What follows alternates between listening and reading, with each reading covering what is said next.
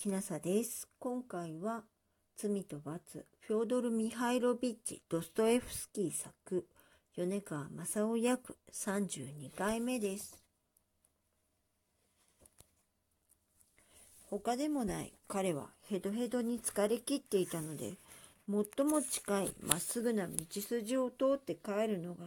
一番特撮だったにもかかわらず、何のために遠回りの千内屋を通って帰ったのか、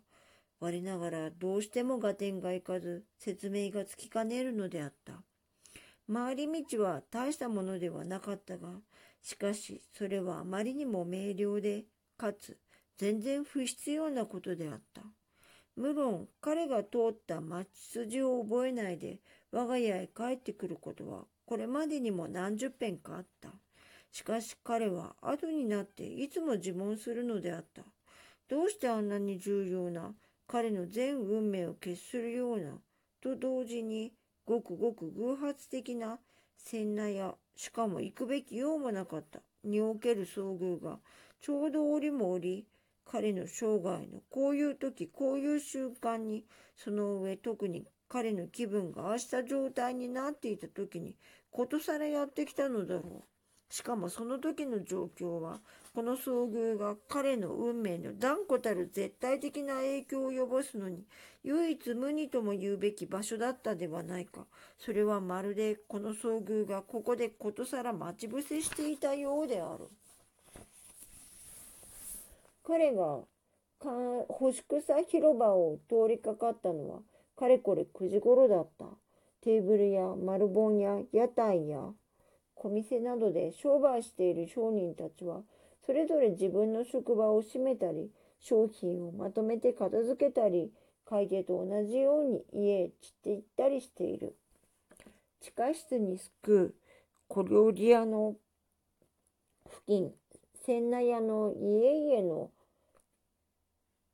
悪臭い汚らしい裏庭、ことに酒場の近くにはありとあらゆる職人やボロ服の連中が大勢うようよぞろぞろしていた。ラスコーリニコフはあてなしに町へ出るときには、どこよりも一番この界隈と付近一帯の横町をさまようのが好きだった。そこで彼のボロも誰にじろじろ高慢ちきな目で見られることもなく、誰の思惑もはばからず、勝手ななりをしてあすけたからである。京横丁のとっつきの片隅に夫婦連れの町人がテーブルを二つ並べ、糸だの、紐だの、さらさらの頭巾だの、そういった風の雑貨を、そういった風の雑貨を商っていた。彼らもやはり帰り支度をしていたが、立ち寄った知り合いの女との話に手間取っていた。その女というのは昨日ラスコーリニコフが時計を持ってセブミに行った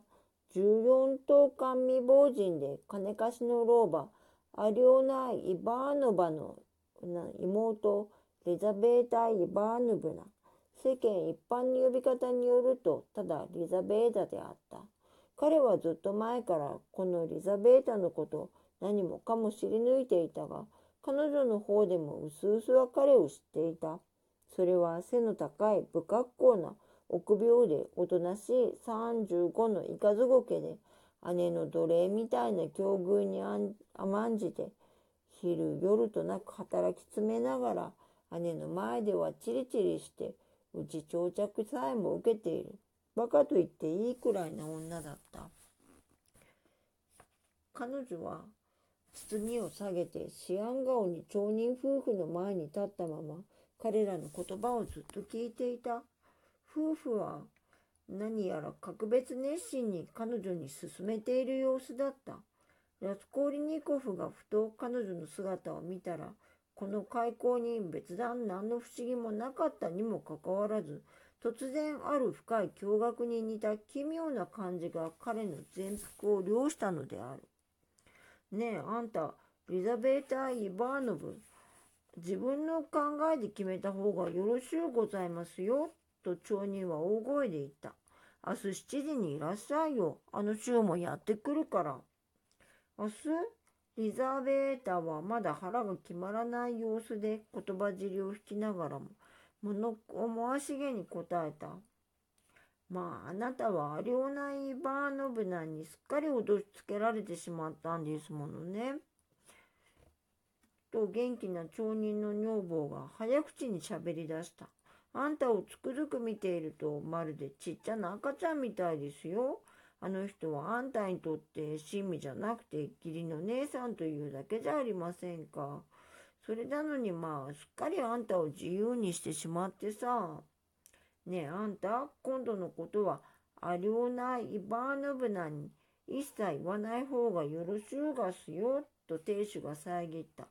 わしがおすすめしますがね、家へは断らないでおいでなさい。何しろうまい口なんだからね。姉さんだって後になりゃ分かってくれまさ。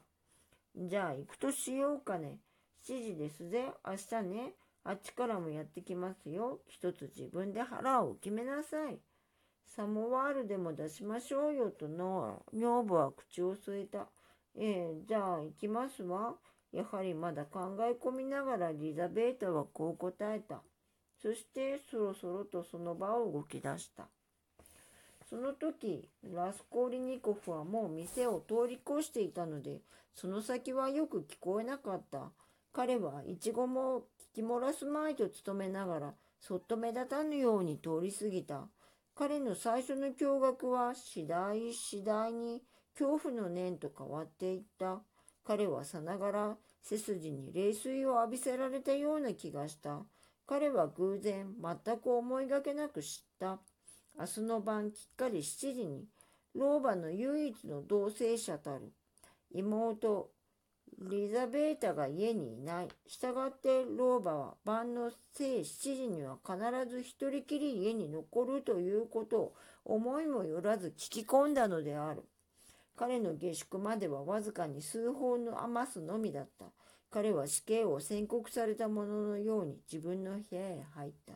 何一つ考えなかったし、また考えることもできなかった。ただ突然、自己の全存在をもって自分にはもう理智の自由も意志もない。すべてが不意に最後の決定を見たのだということを直感した。与えられたようなこれ以上に確実な明瞭疑いなき計画成就の第一歩を期待することは到底できなかったに相違ない。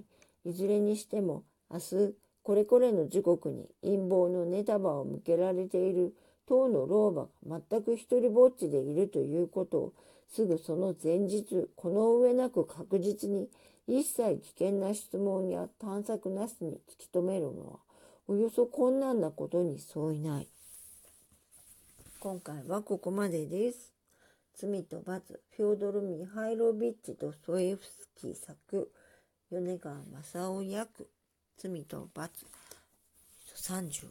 回目で32回目でした。